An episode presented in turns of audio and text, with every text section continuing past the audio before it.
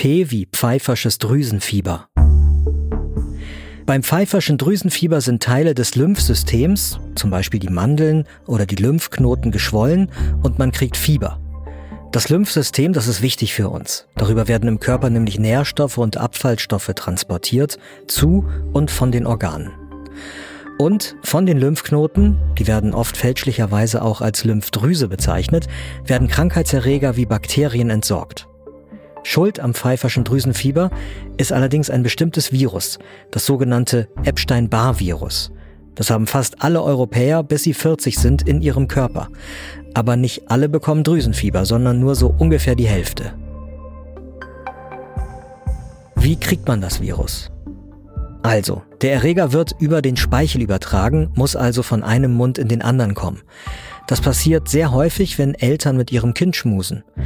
Allerdings bricht das Drüsenfieber da in der Regel nicht aus. Jugendliche oder junge Erwachsene, die stecken sich wahrscheinlich beim Küssen an. Und deswegen heißt das pfeifersche Drüsenfieber umgangssprachlich auch Kusskrankheit oder Studentenfieber. Vom Speichel aus befällt der Erreger dann Nase, Mund und Rachen. Zuallererst sind das die Mandeln. Und dann zieht der Erreger weiter ins Blut und befällt Organe wie die Leber und die Milz. Außerdem gelangt es so in die Lymphknoten und greift dort bestimmte Zellen an. Nach vier bis acht Wochen bricht die Krankheit dann aus, aber ihr erinnert euch, nicht bei allen, die den Erreger bekommen.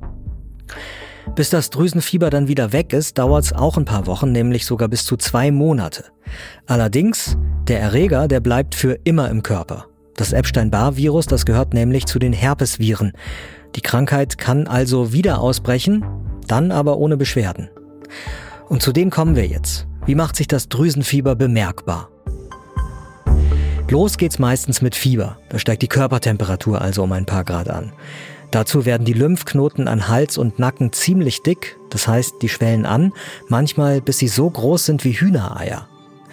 Und die Mandeln, die entzünden sich und bilden dazu noch so einen gräulich weißen Belag. Viele riechen deswegen auch so ein bisschen faulig aus dem Mund. Außerdem kriegt man Beschwerden ähnlich wie bei einer Grippe, also der Hals, der Kopf und die Muskeln tun einem weh, man bekommt einen trockenen Husten und man fühlt sich müde.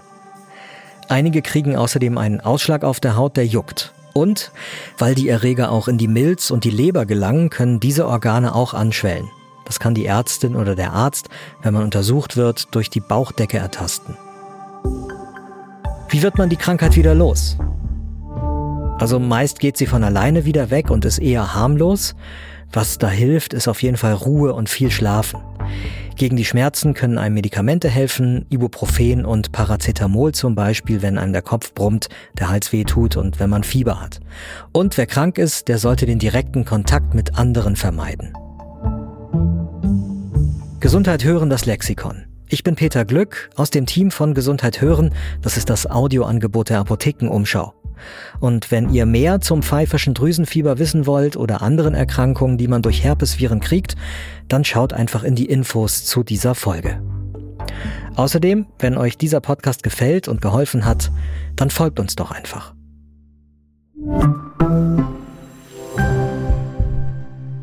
Übrigens, Jetzt habe ich so viel von Pfeiferschen geredet, aber wer ist dieser Pfeifer eigentlich, nachdem die Krankheit benannt ist? Also, Emil Pfeiffer, das war ein Arzt in Wiesbaden, der hat bis 1921 gelebt. Und das Drüsenfieber, das hat er zum ersten Mal schon 1888 in einem Vortrag beschrieben. Der Erreger dazu, der wurde dann erst fast 100 Jahre später entdeckt, 1964. Und zwar von Yvonne Barr, das war eine Virologin aus Irland, und Michael Epstein, das ist ein Virologe aus England. Und deswegen nennen wir das Virus auf Deutsch eben Epstein-Barr-Virus.